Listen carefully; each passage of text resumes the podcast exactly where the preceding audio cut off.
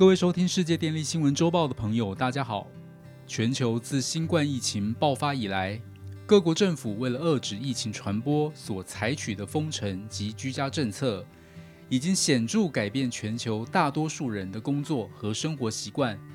例如，学生居家线上学习，上班族居家办公，确诊者居家隔离等等。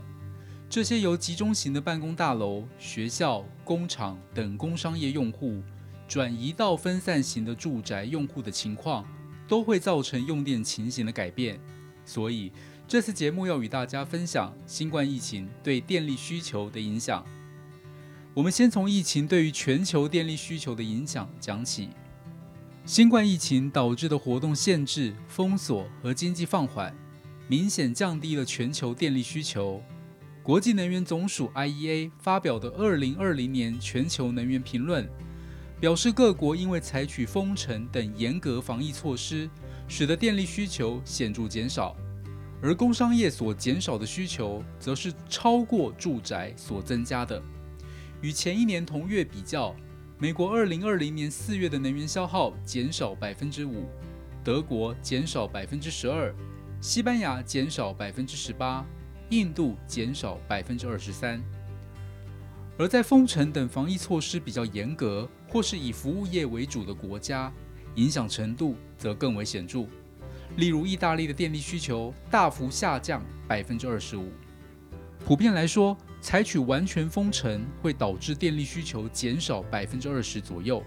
而如果计入气候因素的调整，像是法国、印度、西班牙、英国等国的电力需求减少超过百分之十五。但如果只采取部分封城，则减少不会超过百分之十。相对来说，因为封城的影响，住宅用电上升的现象也很明显。在欧洲数个国家，二零三零年三月最后一周到四月第一周的住宅用电量，相较于二零一九年同期成长高达百分之四十。总体来说，根据 IEA 的二零二零年电力市场报告。全球二零二零年电力需求较二零一九年只减少了百分之二。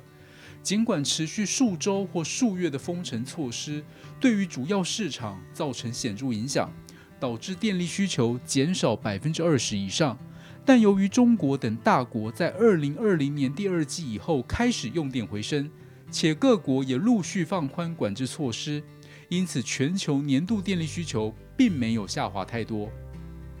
再来，我们来看看美国用电量变化的情形。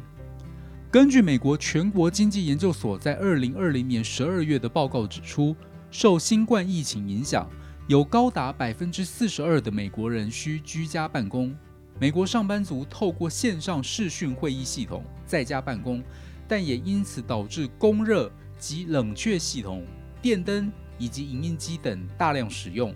加上受疫情影响而失业待在家的工人，这些都导致工商用电减少，反而带动了住宅用电量大幅成长。观察美国从四月十一日川普宣布全国进入重大灾难状态开始，二零二零年第二季的住宅用电量，相较于二零一六年至二零一九年同期成长百分之十。反观商业及工业用电量，则分别下滑百分之十二和十四。整体来看，全美的住宅用电量都有提升，增幅最大的地区是人口密集的新英格兰地区、伊利诺州和加州。通常来说，我们会认为企业用电量与经济成长呈现高度正相关。例如，二零零八年的金融危机就导致全美工商用电量下降百分之十至十五。那个时候，住宅用电量并没有任何明显的变化，所以整体用电量是明显减少的。相反的，在这次新冠疫情之下，住宅用电量的上升几乎抵消了工商业减少的用电量。如果以用电支出来看，这段期间居家办公者每月平均电费提高近五十美元，全美住宅用电的整体支出高达六十亿美元。几乎抵消了工商业需求下降而减少的用电支出，因此，虽然新冠疫情对经济造成冲击，但因为住宅用电的增加，使得整体用电量减少有限，甚至持平。而在太平洋另一端的日本，一些疫情较严重地区在高峰的月份，例如二零二零年四月以及七月，整体售电量虽然是负成长，但住宅售电量仍呈现正成长。这个主要原因跟其他国家相同，也是因为政府跟地区实施管制，企业推动居家办公，以及学校采线上授课，使得住宅用电随之增加。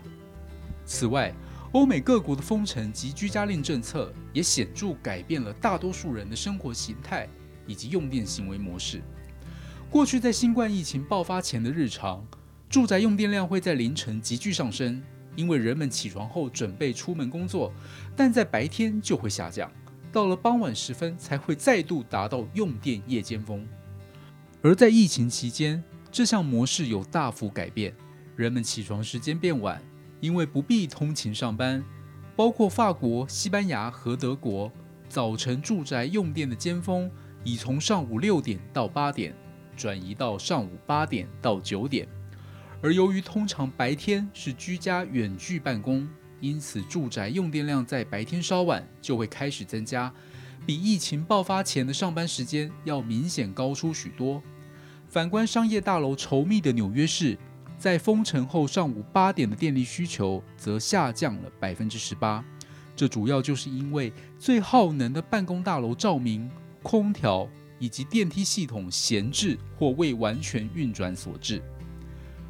而人们晚上入睡的时间也会延迟，会看更多的电视、线上电影以及网络串流媒体，因此夜晚的用电量也更增加。在意大利二零二零年三月的数据，夜间峰比二零一九年增加了百分之八。如果从能源效率角度来看，一般家庭平均而言没有办法像学校或办公环境一般轻易的提升能源效率，特别是对居住在郊区大房子的人。因此，白天总体能源效率的降低，抵消了部分减少通勤而产生的能源节约效益。